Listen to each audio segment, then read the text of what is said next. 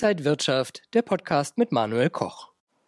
Investitionsplan bei Volkswagen. Gut 160 Milliarden Euro sollen in fünf Jahren ausgegeben werden in neue Modelle und neue Werke. Und Herbert Dies, der wird als Vorstand erst einmal bleiben. Aber viel los beim deutschen Auto Primus. Darüber rede ich jetzt mit Robert Halber von der Baderbank, zugeschaltet aus Frankfurt. Herr Halber, ich grüße Sie. Ich grüße Sie, Herr Koch. Herr Haber, viel Geld soll auch in Wolfsburg am Hauptstandort investiert werden, in die E-Trinity-Reihe. Ist es ein richtiges Zeichen, dass man den deutschen Standort stärken will, wo doch eigentlich wirtschaftlich gesehen weltweit China und die USA doch die wichtigeren Märkte sind?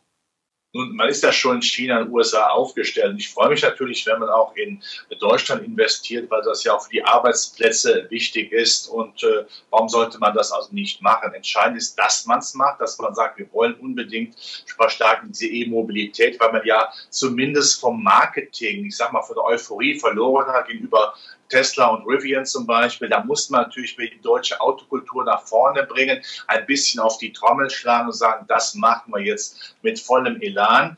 Und äh, wenn man es in Deutschland macht, ist das nochmal wichtiger, Aufbruchssignal eben auch. Und wichtig ist natürlich auch, dass man dann die Zutaten dieser E-Mobilität, die Batterie natürlich, dass man sich stärker auch in, in die Batteriemanufaktur einarbeitet, dass man es auch hat. Es geht ja darum, dass eine Batterie so stark sein muss wie irgend möglich, weil die, eine Batterie ja der wichtigste Bestandteil der, des E-Autos auch ist. Und wenn man das hinbekommt, ist das gut. Aber jetzt muss man wieder Gas geben. Früher waren ja deutsche Autokonzerne immer die Vorläufer.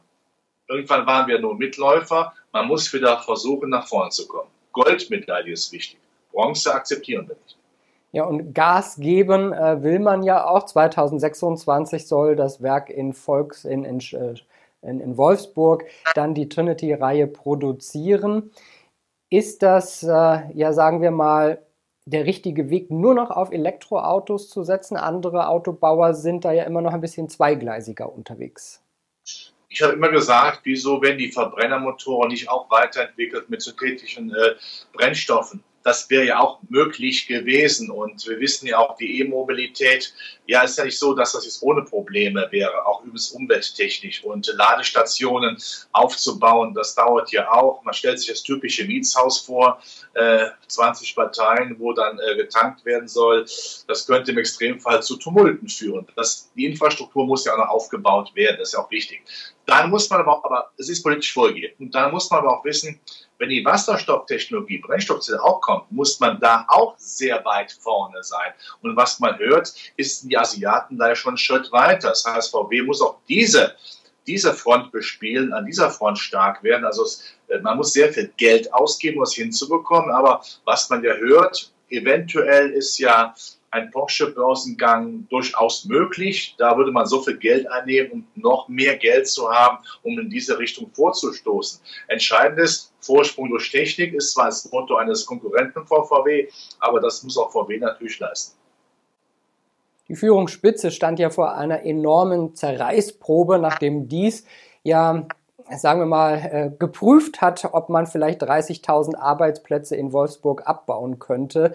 Ist er noch der richtige Mann? Kann er den Konzern in die Zukunft führen, wo so viel Porzellan zerbrochen ist?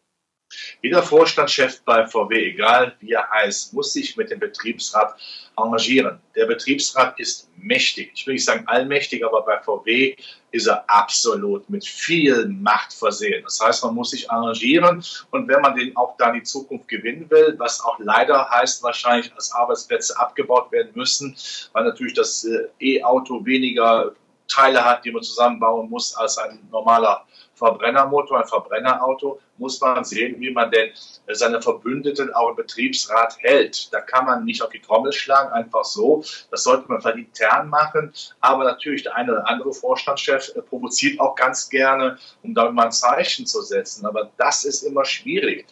VW ist kein amerikanischer Konzern, wo man mit äh, Arbeitnehmern umspringen kann, wie man will. Da muss man schon eben auch etwas mehr Empathie auf die Waagschale werfen. Schaut man mal auf die VW-Aktie, sieht man, dass in den letzten Monaten da eher ein Abwärtstrend zu verzeichnen ist. Ist die VW-Aktie denn für Anleger interessant?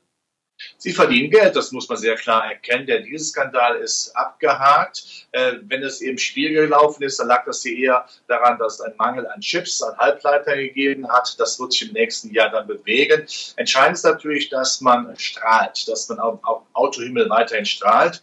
Äh, und der Konkurrenz Amerika, Tesla und Rivian, dass man denen etwas zu bieten hat, dass man also wirklich wieder aus einem Guss etwas anbieten kann, eine Legende nach vorne bringen, hat ja viel mit Marketing auch zu tun. Und dass man seine Kostenstruktur im Griff hat. Das kann alles gelingen, selbstverständlich. Natürlich auch dann eben im Geflecht der, der VW-Familie mit, Familie, äh, mit Betriebsrat und Vorstand zusammenzuarbeiten, eventuell dann doch den Porsche-Börsengang zu machen, viel Geld einzunehmen und dann massiv nach vorne gehen und die Wasserstoffrevolution bitte nicht verpassen, dann ist VW langfristig ein attraktives Investment, ganz klar sagt Robert Halber von der Bader Bank heute aus Frankfurt zugeschaltet. Vielen Dank für diese Insights, Herr Halber. Bitte sehr. Und Ihnen, liebe Zuschauer, vielen Dank für Ihr Interesse. Bleiben Sie gesund und munter. Alles Gute, bis zum nächsten Mal. Und wenn euch diese Sendung gefallen hat, dann abonniert gerne den Podcast von Inside Wirtschaft und gebt uns ein Like.